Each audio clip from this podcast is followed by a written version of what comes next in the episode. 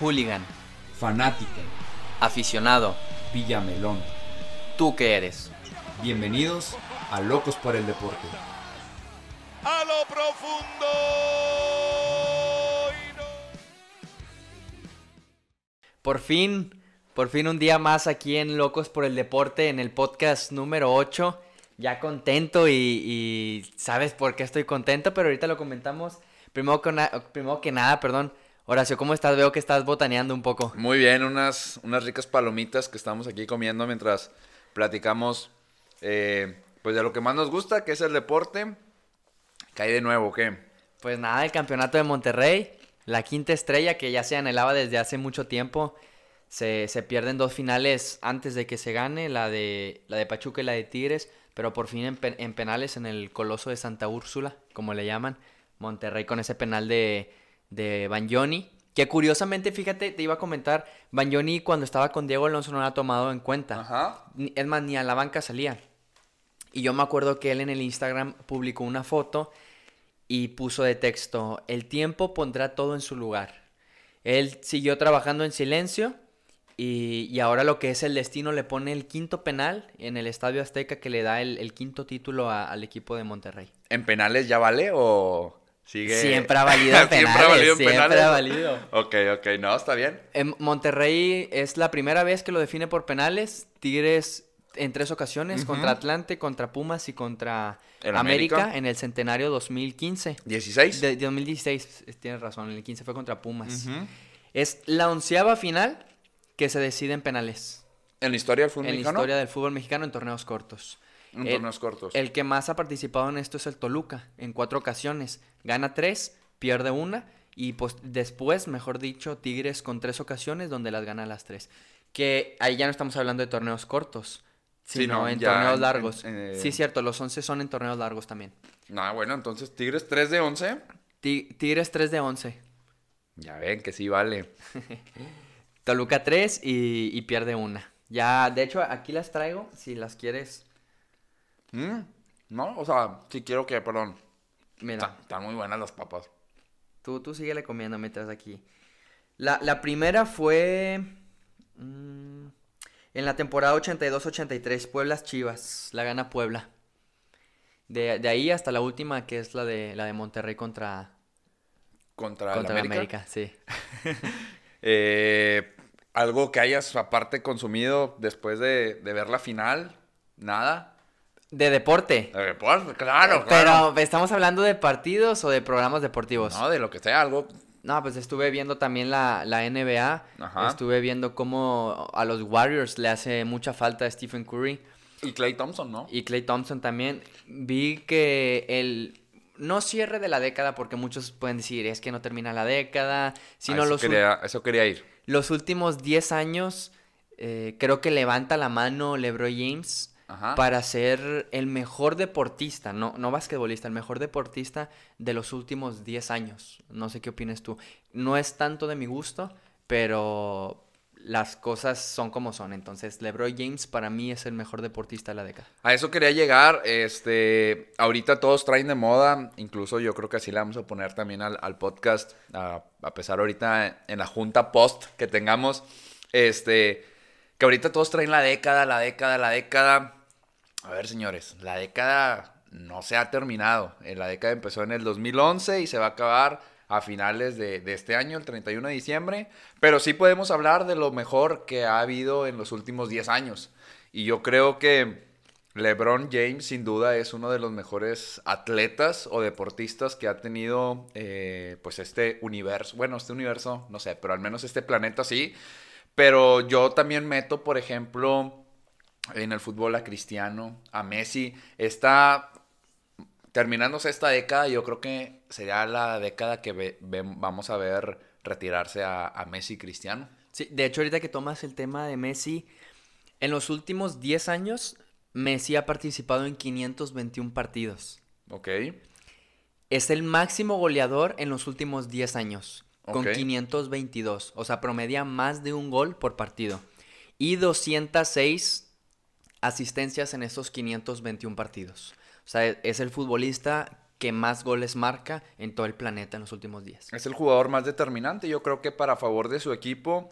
eh, o sea, sí, es el jugador más determinante a favor de su equipo en los últimos 10 años. Te iba a decir en la última década, pero en los últimos 10 años, sin duda, sin duda alguna, Messi, lo que hace Messi no tiene, no tiene nombre y ojalá y veamos a otro jugador hacer lo que, lo que hace Messi él solo con su club, que sabemos que está muy de la mano de los jugadores que tiene, pero de la selección de Argentina por ahí ha quedado un poquito a deber. ¿Crees que Kylian Mbappé podrá al menos pisarle los talones o incluso llegar a hacer lo que Messi está haciendo? Yo creo que sí. Espero que sí. Si se sigue manteniendo al nivel en el que está, no lo dudo, no lo dudo ni tantito, pero yo creo que también ocupa Mbappé irse a otro equipo de más relevancia. Yo lo veo un poquito más sobre el estilo del Real Madrid. Yo creo que irse al Real Madrid le podría hacer bien, pero si se va a un Barcelona, a un Juventus, a un Manchester City, a un equipo de mayor jerarquía a nivel europeo que pueda competir y ganar Champions, yo creo que Mbappé eh, podría romper todos esos récords que, que tiene tanto Messi como Cristiano. Messi ha tenido a Cristiano, Cristiano ha tenido a Messi. Kylian Mbappé necesita tener a alguien para que también esté en esa lucha y no caiga en zona de confort. Yo creo que sí. Tanto Messi como Cristiano dicen que se han, o sea, claramente se voltean a ver el uno al otro y más cuando estaban en la Liga Española. Eh, pero incluso Messi, Messi hace poco le, le Mbappé declaró que él se sentía muy orgulloso de que Griezmann le dijo en el entrenamiento de que eh, Messi, Messi voltea a verte. Entonces yo sí creo que Mbappé ocupa a alguien que le pise los talones o al menos le haga ruido para que él pueda seguir demostrando su, su gran calidad que, que, pues a los 21, 22 años que tiene. Sí, yo, yo lo quisiera ver. es un monstruo.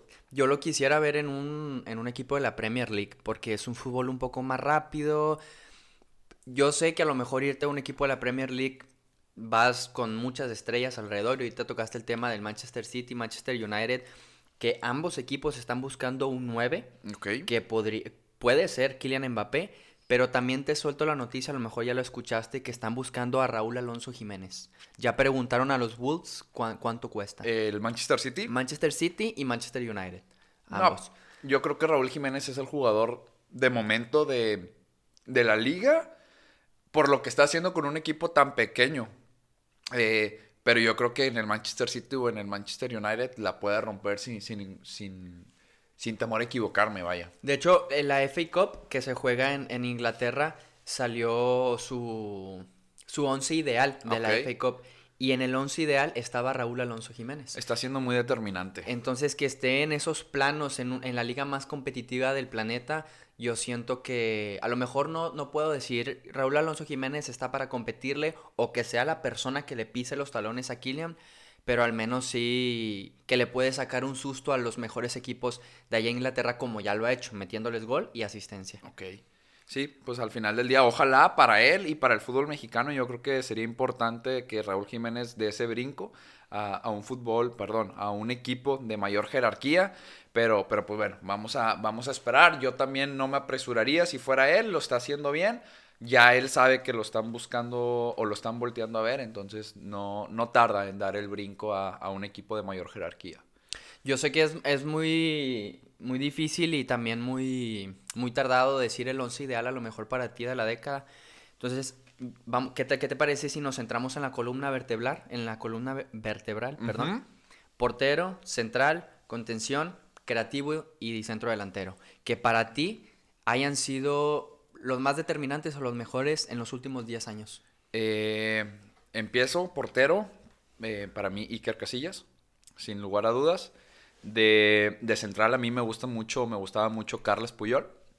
Eh, algún, algún, eh, es que bueno, se me vienen así a la mente todo el Barcelona, porque el Barcelona Sí. Pues en el 2009 Ah, que ganan el sextete. ha, ha dominado tanto y un estilo de juego que a mí me agrada mucho. Claro, 2009 y ya no estamos hablando de los últimos 10 años. Entonces, que pienses en ellos como quiera es algo difícil de decidir. Claro, porque Iniesta, que tantas veces no estuvo ahí para el mejor jugador del mundo, para mí lo que sí Iniesta y Xavi no tiene comparación, pero no, pues me voy a decidir por ellos dos y después Messi. O sea, ¿qué te digo? Eh, la, verdad es que ellos son los que na- nada más pongo un madridista que sería Iker Casillas Y, y son los jugadores que se me vienen ahorita a la mente como los más determinantes de, de los últimos 10 años. Pero Messi lo agarras como creativo o como centro delantero. Pues es que a Messi lo agarras como Messi. Es, es O eh, sea, todas las posiciones todas del las campo. posiciones del campo. Porque te faltaría un centro delantero. Como centro delantero, bueno, Cri- Cristiano no es tan centro delantero, pero siempre está ahí en el área. Entonces, Sí, Yo- cabe en la columna yo, vertebral. yo, yo lo pondría también. O sea, obviamente Cristiano está en la conversación de, de lo mejor que hay en el, eh, en el planeta Tierra en los últimos 10 años, en el fútbol. Esa es tu columna. Yo creo que sí. Yo, a diferencia de- del portero de ti, siento que sí pondría a Manuel Neuer. Ok. Ahí yo siento que me veo un poco eh, con, con más fanatismo que a lo mejor resultados o lo que hizo, porque me gusta mucho, sinceramente, cómo, cómo hace su trabajo Neuer. Ajá. De central, eh, eh, sin duda, siento que no podemos quitar a Carlos Puyol de, de ahí. Es lo mejor que ha traído el fútbol mundial en todas las posiciones. O sea, si lo comparamos con los delanteros, cada quien haciendo su trabajo, yo siento que sí entra en el top 10 de los mejores jugadores del planeta. Sí, y aparte Carles Puyol, también, por ejemplo, en ese caso yo lo tengo mucho en la mente porque ganan la Euro del 2008, ganan el Mundial del 2010 y luego vuelven a ganar la Euro del 2012, si no estoy mal. Ya no alcanza a jugar tanto este, en la década, a lo mejor ahí, o en los últimos 10 años, ahí, por, por los años, yo lo quitaría a él y sí pondría a Sergio Ramos, que Sergio Ramos pues es- también es un jugador eh, pues de gran jerarquía a nivel mundial y, y yo creo que ahí cambiaría por el simple hecho de que pues Sergio Ramos sí ha estado desde el la- 2009 hasta, hasta el 2019. Yo lo dejo porque quieras o no, indirectamente o directamente ayuda a, a Piqué a que sea el Piqué de hoy. Entonces, que tenga de maestro Piqué a Carles Puyol y que Piqué sea lo que hoy en día es, pues sí se le debe de agradecer mucho a Carles. Por eso yo lo mantengo. Ok. De contención, creo que está de más el fantasmita por ese en el 2010 que le da el, ¿El campeonato? el campeonato del mundo a, a- a ¿A España? España. Y no nada más por eso, sino todo lo que vino haciendo toda su carrera. Creo que Iniesta sí se merece estar en mi, en mi columna vertebral de, de estos últimos 10 años. Si algo que me duele a mí que no se me cumplió en la vida es no ver a, a Iniesta jugar fútbol en vivo.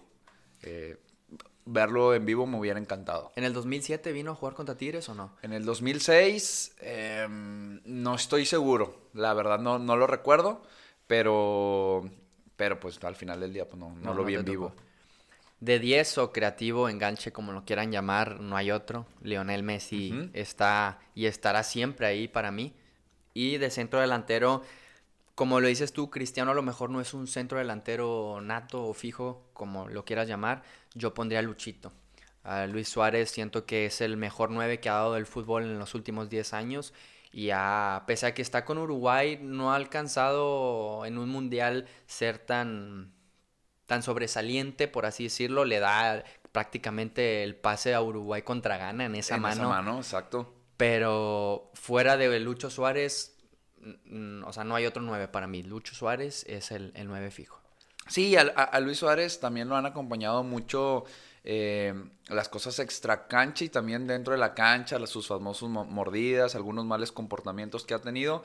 Pero en los últimos años yo creo que se ha sabido comportar y ha sabido hacer bien las cosas.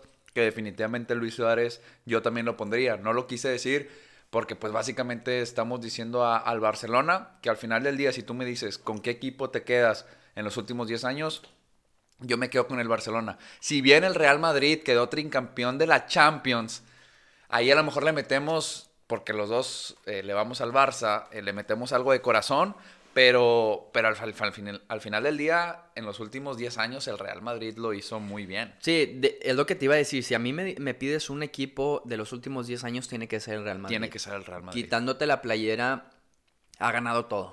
Y ganar la, la Champions tres veces, pues ya vemos que desde el 2000, 2015 Barcelona no la gana contra Juventus. Así es. Entonces ganar tres seguidas, pues nada más eh, Real Madrid y Monterrey en la CONCACAF. Bueno. que no es Ah, está bien, no, no, es válido, es válido, es válido, es válido, es válido. Sacamos aquí.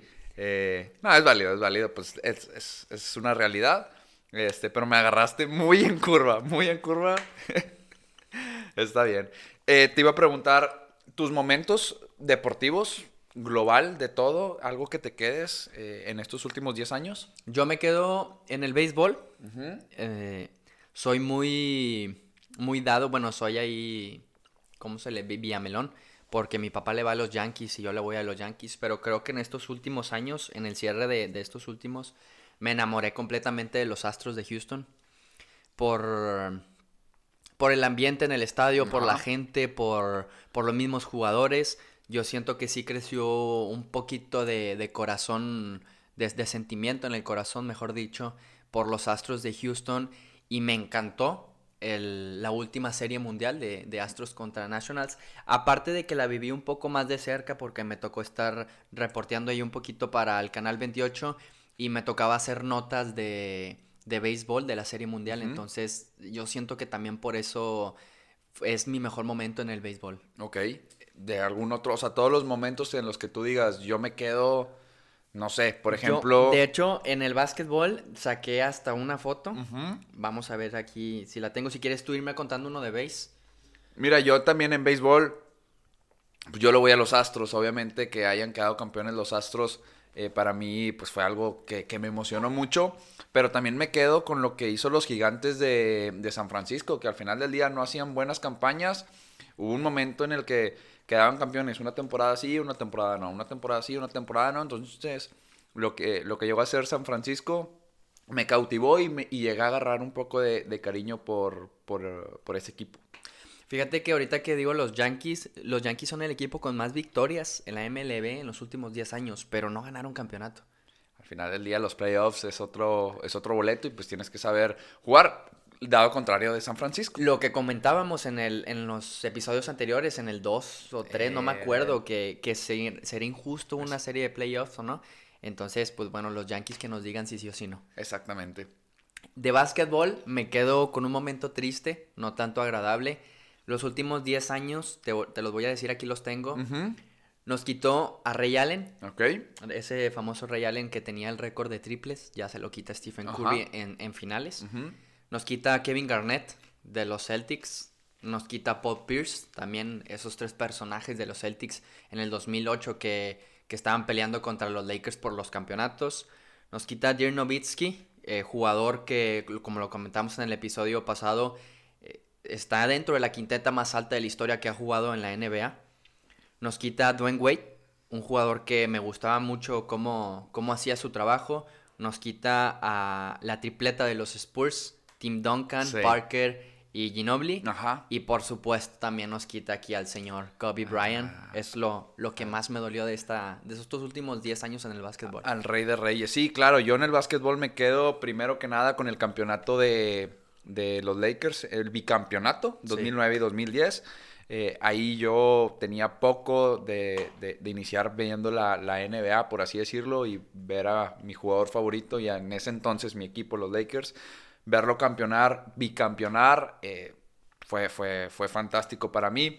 Después otro momento en el que me quedo no, si bien no lo viví en vivo, pero lo- a través de la tele, poderme aventar todo el juego, el último juego de Kobe Bryant contra el Utah Jazz, donde da un juego que dices tú, 61 puntos. al 61, 62, no ocupas retirarte, Kobe, puedes seguirnos dando básquetbol. Ese es un momento en el cual yo siempre voy a recordar.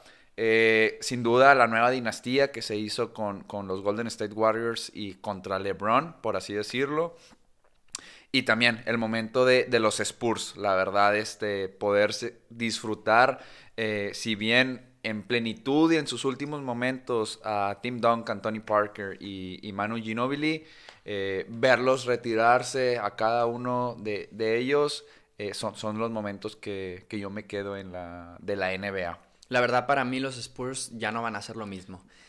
Va a ser Siempre difícil. veías a San Antonio y son unos íconos para, para el equipo, entonces a lo mejor Kawhi lo estaba, su- eh, lo estaba manteniendo un poco, pero con la salida de Leonard, que de hecho aquí tenemos la playera de Leonard con los Spurs, estaban los Spurs ahí. sí se va a perder, yo siento que va a perder mucho protagonismo en la liga. Que lo, que lo ha estado perdiendo. La realidad ahorita lo vemos. Spurs no, simplemente no, no ha levantado. Greg Popovich también lo ha dicho. eh, la NBA está cambiando, ya no está siendo la misma. Eh, incluso para él dijo que se está volviendo un poco aburrido tanto verla como dirigirla. eh, porque lo que hacían esos tres hombres dentro de la cancha eh, era un trabajo de equipos, era como yo lo, yo lo pongo como el Barcelona, ese Spurs ver el tiki-taka basquetbolero, si se permite el término, ya no verlo, pues sí, va a ser un poco doloroso y sin duda va a ser uno de los momentos que más voy a recordar de estos últimos 10 años, que sin duda va a ser lo mismo de la década ahora que termine, ¿no? Y un momento que también me gustó de la NBA, que lo vi hace cuatro o cinco días, es eh, Luca Ajá. dándole un abrazo a Kobe Bryant que se encontraba en las, en las, Sí, sí, en la en arena. las gradas, Ajá. pues, sí, que, que acompañada de su hija, entonces ya tiene la bendición del Rey de Reyes para poder ser el siguiente MVP de la NBA. Sí, sin duda lo que está haciendo Luca, esto nos va a dar para qué hablar en la próxima década. Luca tiene 20, 21 años y sin duda tiene todavía mucho futuro por delante. Ojalá y se siga manteniendo y podamos ver a Luca que todos pronosticamos y todos proyectamos y ojalá y no se caiga como se han caído muchos casos. Derrick Rose, que por ahí lo acompañaron muchas lesiones y demás, pero, pero pues bueno, ojalá y el destino nos permita ver a Luca eh, en mayor plenitud y siga mejorando su básquetbol y que quede campeón Dallas al final del día. ¿no? Creo que no hay duda, ¿verdad? Rookie of the Year. Rookie of the Year, bueno, sin duda, eh, no, no está en duda la, la votación, ¿no? De hecho, va en punta en la votación para el Juego de Estrellas. Lleva más de un millón de votos, entonces sí o sí lo vamos a tener. Sí o sí lo vamos a ver en el, en el Juego de Estrellas. En, en- en el Juego de Estrellas pasado no lo seleccionaron. Se quedó, por así decirlo, en, la- en las reservas. Pero, pero pues bueno, ahorita que se estará diciendo los Sacramento que lo seleccionaron y simplemente no lo quisieron draftear porque les caía mal su papá. Entonces, pues se lo cedieron a, a Dallas, ¿no? Ahorita Sacramento se va a estar dando un, un revoltijón ahí. Perdió mucho por- protagonismo. Bastante. Yo creo que Sacramento ahora con Luca sería un equipo totalmente diferente.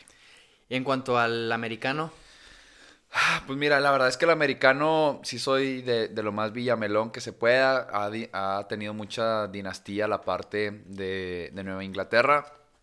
Un Super Bowl con el me quedo, que me quedo yo es ese que gana eh, Nueva Inglaterra contra, contra Atlanta, que Atlanta iba ganando catastróficamente por, no recuerdo el marcador, pero era una paliza en medio tiempo y que Patriotas le haya dado la vuelta, sin duda es un, Super Bowl que se queda en mi mente y también el que ganaron los, las Águilas de Filadelfia, ¿no? Su primer campeonato, lo que se vivió eh, en esa ciudad era la locura, yo entendía por a lo mejor lo que estaba pasando eh, la afición de Filadelfia, eh, son de los dos momentos que, que me quedo en el, en el americano, ¿no?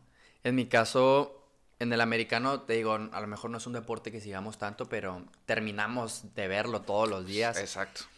Yo me quedo con el momento de poder ver a mis Seattle Seahawks campeones de un Super Bowl, pero también ellos me dan el, el peor momento de la NFL, por así decirlo, en un Super Bowl, que es cuando eh, Russell Wilson al parecer da el pase malo, lo agarran los Pats y hace el touchdown que, que les da el, el Vince Lombardi. Exactamente, sí, esa jugada, esa famosa jugada que tenían que correr, tenían todo para Sí. correr, deciden dar eh, pues ese pase, ya no recuerdo quién tomó esa decisión, pero bueno, pues al final del día, en tu caso tocó que, que no fuera pues satisfactorio para ti. Sí, todavía me estoy lamentando de ese, de ese momento. La verdad es que sí, o sea, tú te quedas así, ¿por qué no corriste la pelota? O sea, tenías todo. Era lo más lógico, era, ¿no? era lo más lógico. Yo creo que a lo mejor por eso decidieron cambiar, porque era lo más lógico. Todos sabían que probablemente iba a ir a, a hacer esa jugada. Quisieron hacer un engaño, por así decirlo. Pues al final del día no, no les funcionó, pero bueno, así es el deporte y es lo bonito, ¿no? Que siempre te da, te da revanchas. En cuestión de tenis, yo me quedo con el momento que visitamos el GNP, el estadio GNP Seguros. Sin duda. Nunca, nunca había pisado una cancha de tenis. Me tocó estar como aficionado. Después tú sabes que me, gra- la gracias de Poncho, me tocó estar trabajando ahí y pisar la, la cancha donde participan los jugadores.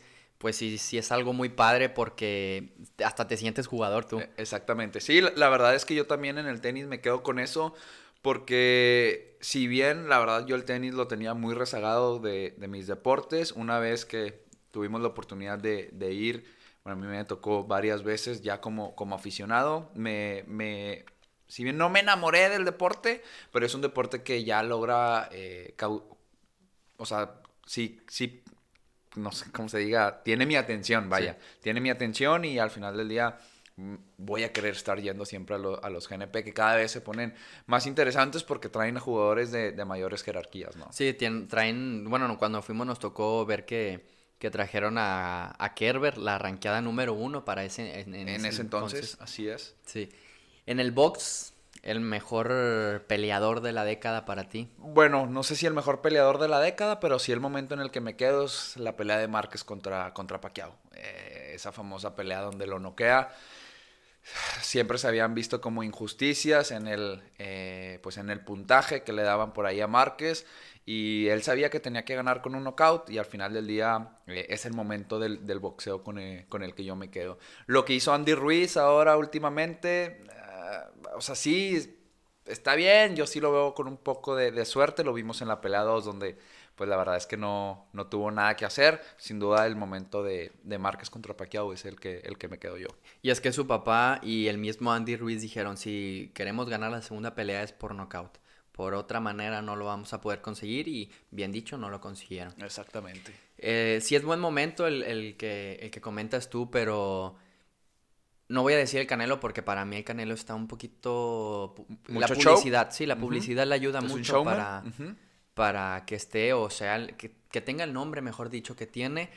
Yo con el momento que me quedo es poder ver pelear a, al a Floyd Mayweather. Ajá. Le iba a decir el, el Money, ¿cómo le dicen? El, el, the, the Money Team. The Money Team, pero me, me trabé un poquito. No, a Floyd Mayweather, verlo pelear para mí es, es, lo mejor que he visto en el box, porque también es un showman, también tiene calidad peleando. Digo, no conozco mucho de los términos de, del boxeo, Ajá. pero lo que ha logrado y también por lo que sube de que sale con un milloncito diario para ver lo que se le antoje, pues es lo mejor que yo viví en cuanto al box el mejor momento para ti en cuestión de, de, de, de tú, Arturo? Eh, algo que esto me, me, me, cautivó, esto con, con, esto me quedo en los últimos 10 años. En cuanto al box. En cuan, no, no, no, en cuanto, en cuanto a, todo el deporte. A, todo, todo, lo que estamos diciendo, algo que tú lo englobes, de lo que sea, me imagino hacia dónde te vas a dirigir, pero, pero algún momento el que tú digas, ¿sabes qué? En estos 10 años yo me quedo con esto.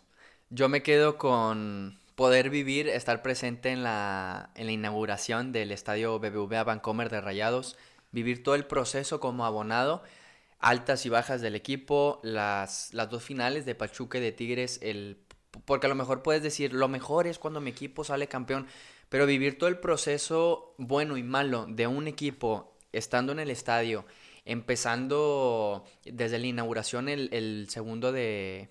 ¿De agosto? De, el segundo de agosto del 2015 pues yo siento que es mi mejor momento en, en, el deporte. Estuve en la inauguración, eh, que fue contra el partido de Benfica, estuve en la final de Pachuca, estuve en la final de Tigres, en la de Pachuca de Copa. Contra eh, Cruz Azul, ¿no? No, también fue contra Pachuca de Copa en el 2017. Ah, ok, ok. Que lo ganan con gol de Avilés 1-0. Ya después de Avilés volar el penal Ajá. contra Nahuel, le da la revancha al fútbol. Después pierden contra Cruz Azul. Okay. No me tocó estar en la CONCACAF ni en esta última, pero porque a lo mejor me, podré, me podré decir, no, pues el campeonato del de 2019 contra el América. Ajá. Pero la verdad es que no, disfruté mucho la, in, la, inauguración y los primeros años del estadio BBVA Vancouver. Ok. No, yo sin duda lo tengo muy claro, es el primer campeonato de Tigres. El del 2011, yo lo dije en ese momento, si ya no vuelven a quedar campeones, para mí ya, o sea, esto es lo que quería ver, por lo que había pasado, por lo que había vivido yo en, en, en mis pues en ese entonces 18 años de vida. Eh, el campeonato contra el Santos, ese es, es, mi momento. Obviamente todo lo que ha dado mi equipo, eh, pues obviamente se, se, agradece y quiero que sigan ganando. Pero si me tengo que dar con un momento, es, es ese. Es ese. ¿Cómo lo viviste? No, pues fue, fue la locura, la verdad. Recuerdo cada segundo de, de lo que pasó en el día, en ese 11 de, de diciembre. Y, y, lo viví en casa como yo quería, lo viví eh, con mi papá como yo lo deseaba, como yo lo anhelaba, entonces con eso, con eso me voy. O sea, la verdad es que no, no, no le pongo nada más a la DECA. Me pongo un poquito a pensar y sí me acuerdo de cosas de lo que pasaron en el, en el Tigre Santos en la vuelta. ¿Qué pensaste cuando Lucas Lobos falla el penal? Yo simplemente pensé que otra vez se venía lo que siempre nos venía arrastrando. El, el no se puede, simplemente no se va a poder eh, tenías todo a favor, una expulsión de Osvaldo, entre comillas, uno de sus mejores jugadores, cuando Lucas Lobos falla el penal. Y no es entre comillas, o sea, Lu Lucas Lobos, digo Lucas Lobos, Osvaldo Sánchez es determinante es para, para cualquier equipo en el que esté defendiendo. Exactamente, y ahí todavía sentí algo de esperanza, pero cuando cae el gol de Oribe, me parece, sí, Oribe. ahí se me vino el mundo encima. Yo dije, no puede ser que, que, que esto nos esté pasando otra vez.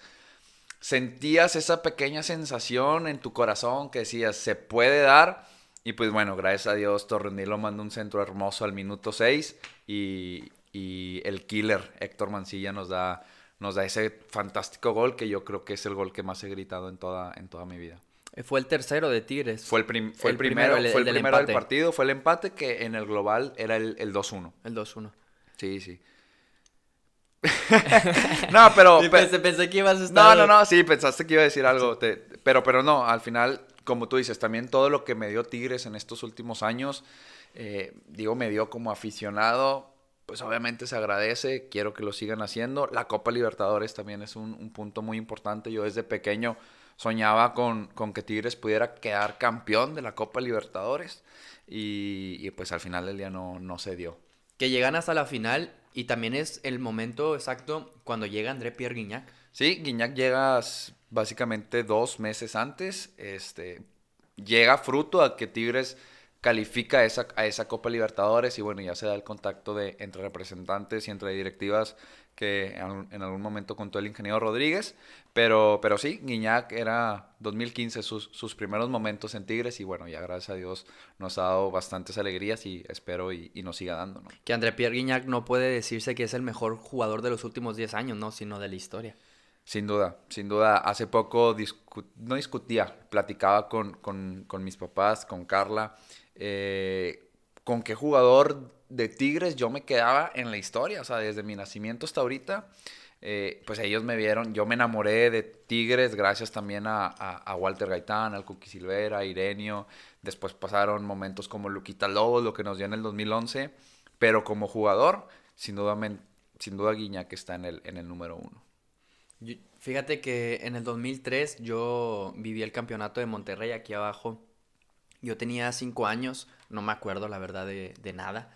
Me acuerdo que esa vez, bueno, no me acuerdo, sino veo los videos de esa vez donde Monterrey le gana a Morelia 3-1 la vuelta, eh, 3-1 la ida, perdón, 0-0 la vuelta y es campeón. Es hasta el 2009 donde yo puedo ver al Monterrey campeón. En el 2008 sale eliminado contra Santos por los, los famosos 5 minutos donde Arce nos hace gol. En el 2009 yo me sentí igual que tú, pero en el partido de ida. Un partido de ida que yo me acuerdo perfectamente. Monterrey lo empieza ganando 1 1 por 0. Le da la vuelta al Cruz Azul en el, en el primer tiempo. Se coloca 3 a 1. Monterrey en los primeros 45 minutos ya estaba abajo por dos goles. Y yo sinceramente pensé, Monterrey no va a salir campeón esta temporada. Aparte un Cruz Azul fuerte, un Cruz Azul que venía de perder una final contra Santos y que venía haciendo bien las cosas y que uno podría decir, Cruz Azul en cualquier momento va a ser campeón y esa final parecía que Cruz Azul lo podía hacer bien. Yo siento que de las últimas finales que ha tenido Cruz Azul, a excepción contra el América en el 2015, al parecer, donde Moisés Muñoz mete el gol de, de último minuto. 2015, 14. 15 o 14. Yo siento que esa es la que más ha tenido en sus manos, después la de Monterrey. En el segundo tiempo sale un Monterrey muy agresivo, en minuto 47 Humberto Suazo eh, descuenta para el 3 por 2, ya después Sergio Santana con un cabezazo y en los últimos minutos Humberto Suazo pone el partido 4 por 3 y en la vuelta eh, fue el año donde falleció el hermano de, de. Denigris, este Toño. Eh, Monterrey al minuto 9 se pone adelante 1 por 0, lo empatan al minuto 57 más o menos. Y ya en los últimos minutos, minuto 85, Humberto pone el 2 por 1, el 6 a 4 en el, en el marcador final. Sentí una emoción muy grande, estaba en casa de mi, de mi abuela. Yo, yo nunca había visto a mi equipo campeón. Bueno, sí lo había visto, te digo, en Ajá, el sí, sí. 2003, pero no se siente lo mismo. Y así como tú, de no verlo por mucho tiempo, y a- bueno, en, en tu caso no verlo nunca, porque es el primer campeonato de El, Tigres. el del 2011, El del sí. 2011. Ujú, 18 años. Entonces, ver, verlo, por así decirlo, mi primera vez campeón, porque en el Ujú, 2003 sí, sí. la puedo quitar, pues sí entiendo tu emoción que sentiste y más porque vivimos algo, algo similar. Ya después en el, en el Bicentenario 2010 Monterrey buscó el bicampeonato, lo consigue Toluca y después Monterrey en el siguiente torneo es campeón. Ya después se vienen las, la seguidilla de las CONCACAF, pero siento que he disfrutado mucho ese campeonato del 2009, sin embargo, siento que está no está dentro de los 10 años, por eso no lo puse de- en, el, en el mejor ¿Momento? momento de, la, de los últimos 10 años. Sí, por eso me voy con lo del estadio. te quedas con una sola copa, no importa el campeonato. O sea, con una sola copa ya tu equipo no va a quedar campeón de ninguna. Eh, o más bien, solamente va a quedar campeón de una. Con CACAF o la liga. No, Liga. Liga. Yo sé que la CONCACAF mm, podrán pensar las cosas diferentes muchas personas o no. Para mí vale más la CONCACAF. Vale más en el sentido que te da un boleto al Mundial de Clubes. Va porque tienes, para ingresar a la CONCACAF tienes que entrar como campeón o subcampeón. Pero sin duda ser campeón de México, pelearle a un Santos, a un Tigres, América, Chivas, Cruz Azul, Pumas, yo siento que no no es que valga más para mí, pero me da más satisfacción quedar campeón de la Liga Mexicana. Es- eh, justamente eso te iba, te iba a preguntar. ¿Cuál te da más satisfacción? Tú o Monterrey ha ganado cuatro veces eh, la, la CONCACAF, incluso una contra los Tigres. Y te ha tocado ver tres veces a Rayados. Si quitamos la del 2003, 3. Que tú hayas vivido, disfrutado, viste conscientemente en la televisión tres. La, la de la liga sin Sí. duda es la que te causa mayor satisfacción en tu corazón, por así decirlo. Sí, la liga tiene, tiene un, un- Tengo un aprecio importante por la liga porque Monterrey ya tenía casi los 10 años sin ganarla. Pasaron 3.311 días para que el Ajá. Monterrey pudiera ser campeón otra vez de la liga. Y el- la verdad es que la gente dice que es más importante la Conca y sí, están en lo correcto, pero no es la misma satisfacción que te da la liga. Y básicamente lo vimos, si le metemos un poco de polémica en las entradas a- al estadio, si bien habían quedado campeón de copa, que la verdad campeón de copa, pues te da igual si la ganas o la pierdes, quedaron campeón de CONCACAF contra Tigres y se seguía viendo esa tendencia no favorable en las asistencias y en el comentario que escuchábamos en la radio, en las redes sociales a favor del equipo. Ahora pues es un campeonato muy reciente el que tiene Monterrey las cosas cambian, ¿no? ¿Tú crees que, por ejemplo, el estadio ya se va a llenar? Yo siento que sí, pero me atrevería a decir que nada más los primeros partidos. Los primeros partidos para agradecerle al equipo, para estar con ellos. Y no es porque cuando ya no vayan no estén, sino siempre lo he dicho y que te pasan el partido en la tele y por la distancia que está, esos dos, eh, dos cosas que se juntan, pues es mortal en contra de un equipo para que la gente no vaya. Yo siento que los primeros partidos iba a acudir la gente, incluso estaban vendiendo abonos de nada más una temporada, porque no se alcanzaron a vender todos.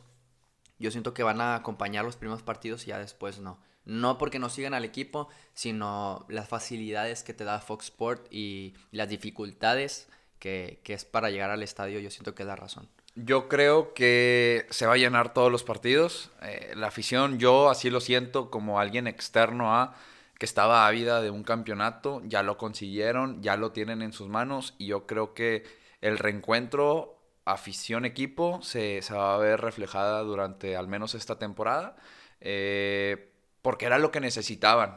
La otra vez te comentaba fuera de micrófonos, por así decirlo, eh, el, el documental que vi, el de 30 for 30 de, de ESPN de Cleveland, que hablan de la ciudad de Cleveland.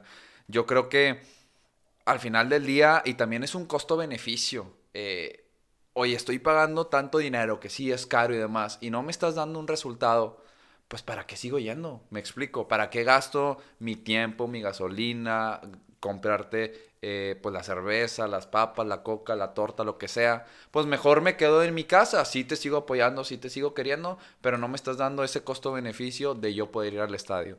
Yo creo que ahora con el campeonato ya lo tienen, ya tienen ese costo-beneficio y al final del día, tú dime, si Rayados cada temporada saldría campeón y le metes el boleto más caro, yo creo que la gente seguiría yendo. Que lo vemos en el Uni, si bien no están los precios tan elevados en algunas zonas como, como en el BBVA, pero el, el, el pasado reciente positivo de campeonatos que ha tenido los Tigres, pues al final del día se, se, sigue, se sigue llenando. Yo creo que si va la misma tendencia de Tigres, oye, va hacia la baja y no está consiguiendo títulos, vamos a ver la misma eh, tendencia de la afición. No se trata de que haya afición es mejor que la otra.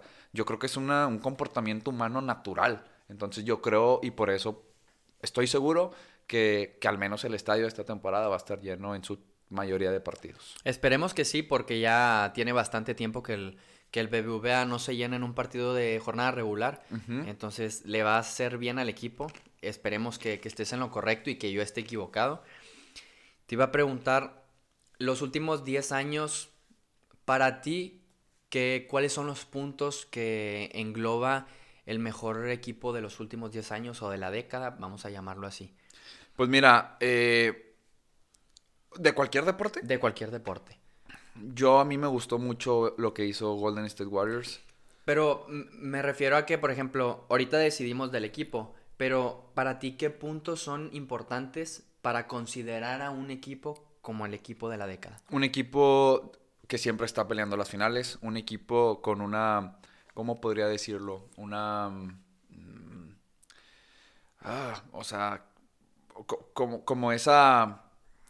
Tengo la, la, palabra en la punta esencia. De la una, una, esencia, una esencia que tú, que tú ves, que te agrada, que es agradable a la vista, que tiene un, un buen juego, que, que, al final del día está en el top de, de, su, de su deporte o de su, sí, pues de su, de su deporte.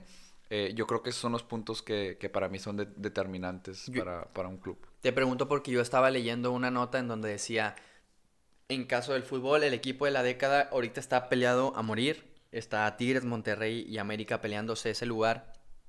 Que no sé quién sea el equipo de la década, pero yo vi unos puntos que a lo mejor lo voy a decir porque es para mi equipo, pero que tienen algo que ver o, o me hizo sentido que el equipo de la década no solamente se basa en los resultados, sino el impacto que hizo en la gente. El impacto, exacto. El impacto que hizo en la gente, la infraestructura, que al final de cuentas, quieras o no, es el, el ¿cómo se le llama eso? El, la capital que tiene el equipo para poder, eh, la, la, plantilla, el costo de la plantilla.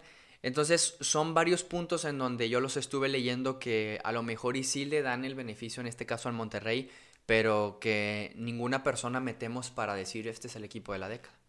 No sé si, si, si estés de acuerdo tú. Sí, al final del día, mira, nunca nos vamos a poner de acuerdo. O sea, obviamente cada quien tiene sus puntos de vista, cada quien tiene el por qué un equipo, el por qué el otro le met... tú puedes pintar al derecho y al revés las estadísticas como tú las quieras para poder determinar un equipo o el mejor equipo de, cierta década o de cierto tiempo. Al final del día, yo creo que es lo que ha impactado en la gente eh, ese equipo. Entonces, yo creo que tanto Tigres como, como Rayados, América, no tanto rayado, sinceramente, porque quedó un, un periodo de tiempo muy importante sin poder lograr nada, sin conseguir algo. Entonces, yo sí pondría ahorita en el fútbol mexicano a Tigres y América, por así decirlo. ¿Por qué? Porque en los últimos años, incluso la misma rivalidad que se ha generado entre ellos habla, o sea, te da de qué hablar. Entonces, eh, ahorita yo esos los pondría en el top 2 y en un escalón abajo pondría, pondría rayados. Es que la gente lo dice, el nuevo clásico, por así e, decirlo. El nuevo clásico, si nos queremos ir al fútbol europeo, pues Real Madrid lo hizo muy bien, pero nunca dejaste hablar del Barcelona, por así decirlo. ¿Por qué? Porque tiene a Messi, porque siempre está ganando campeonatos de su liga, no está ganando este, Champions League, pero están ahí, o sea, son los dos equipos que se pelean el equipo de la década. ¿Cuál es mejor que el otro? Puedes decir, pues Real Madrid, porque ganó tres Conca Champions, tres Mundial de Clubes y ya son seis. Ah, bueno, o sea, sí, sí, me explico, o sea, tú lo puedes maquillar como tú quieras, pero, pero pues alguien que tenga la razón, pues lo, lo, veo muy complicado, la verdad. O sea, alguien que diga, no, este es el método científico, cuantitativo para determinar el equipo. Sí, ah, al final del día es, es, cuestión de gustos también. Sí. También yo, como lo dices ahorita, es cuestión de gustos. Yo siento que para mí el equipo de la década o de los últimos 10 años en cualquier deporte, lo dijiste, los, los Golden State Warriors, por nada más por el impacto que hicieron en la gente. De ser un equipo a no ser considerado para nada. Claro. A estar en los primeros planos, eh, vivir la época de, de los eh, Splash Brothers y aparte también lo de este, el moreno, Damon Green. Damon Green entonces yo siento que el equipo de la, de la década de los últimos 10 años son los Golden. Sí, yo creo que los Golden State Warriors eh, dominaron muchos, mucho la liga, dominaron mucho la NBA, lo que hizo Steve Kerr con, con esa plantilla eh, es de admirarse. La verdad es que tú antes ni fumabas a los Warriors, no sabías ni qué onda, o sea, tenías que ser un gran fanático de la, de la NBA para poder saber que, que, que existían los Golden State Warriors. Eh, lo que hizo Stephen Curry, lo que hizo Steve Kerr, eh, Clay Thompson, Raymond Green, Iguodala, eh, todos los jugadores que se fueron eh, compactando al equipo, yo creo que tuvieron una dinastía muy El importante. mismo Livingston, El mismo Livingston. que era el, el segundo votador para los Golden State cuando no estaba Stephen. Exactamente. Pero, pero pues bueno, ya creo que nos alargamos un poquito. Este, nos, nos vamos retirando. ¿Cómo ves? Sí, nada más ahí estoy buscando el dato curioso. Antes de decirte el dato curioso, eh, ESPN soltó su, su equipo de la década en, en NBA. Ok. Para E ESPN, eh, el equipo de la década es, déjame te lo digo, el point guard o base Stephen Curry, Ok. el escolta James Garden, Ok. Kevin Durant, Ah, Kevin Durant, sí. No, no recordaba que estaba en los Warriors también. Bueno, o sea, obviamente sí, pero como ya se, se lesionó y se fue a los Brooklyn Nets. Y no, Le- no estaba jugando. LeBron James y Anthony Davis. Y Anthony Davis, no sé si sea. Está muy discutible. Todos los demás no le pongo ningún pero. Pero, pero pues no sé a quién pondría. Yo incluso pondría a Tim Duncan. Al final del día estuvo casi toda la década o casi todos los últimos 10 años. Quitaría a Anthony Davis y, y pondría sin duda a, a Tim Duncan. Y por último, el dato curioso, esto que el pequeño reality show, si se le puede Ajá. llamar, que, que tenemos aquí. Nada más que no lo encuentro. Mm, aquí está. Tú sabes, esto es, ahora le tocó al deporte de tenis. ¿Ok? El partido más largo en la historia en Wimbledon. No, no tengo idea. Más o menos unas horas. ¿Seis horas y media? Estuviste muy, muy lejos. El partido más largo de la historia ocurrió en Wimbledon 2010. Ok. Y él, en, en él se enfrentaban el estadounidense John Isner y el francés Nicolas Mahut. Un total de 11 horas, No manches. 5 minutos y 23 segundos. Se disputaron 183 juegos y el ganador fue John Isner. Pues que aguante para los que estuvieron ahí eh, en, en el estadio. agu- literal aguantando las 11 horas de partido. Pero pues si eres un fanático y te gusta, se te pasa como agua. Mm, Buena la, la hidratación y también el rendimiento físico de los jugadores para También. las 11 Es- horas estar activo. El tenis es muy desgastante, la verdad. Mis respetos. Entonces ese es el dato curioso que traemos en Muy el bueno. episodio número 8 ya. Pero est- ocho. estamos por despedirnos. Horacio, si algo que más que quieras agregar. Pues nada, nada más que si quieren le den like ahí a nuestra fanpage de Locos por el Deporte y que pues nos den su retroalimentación, qué les gusta, qué no les gusta, qué les gustaría escuchar, qué no les gusta escuchar de lo que hemos comentado y, y, pues nada, nuevamente agradecerles porque nos sintonizan aquí en Spotify o nos pueden ver en YouTube. Que la fanpage es en YouTube y también con el mismo nombre nos pueden encontrar en, en Facebook. Locos por el Deporte, así es. Perfecto. Como siempre lo he dicho, mi nombre es Arturo Garza y el deporte se lleva en la sangre. Adiós.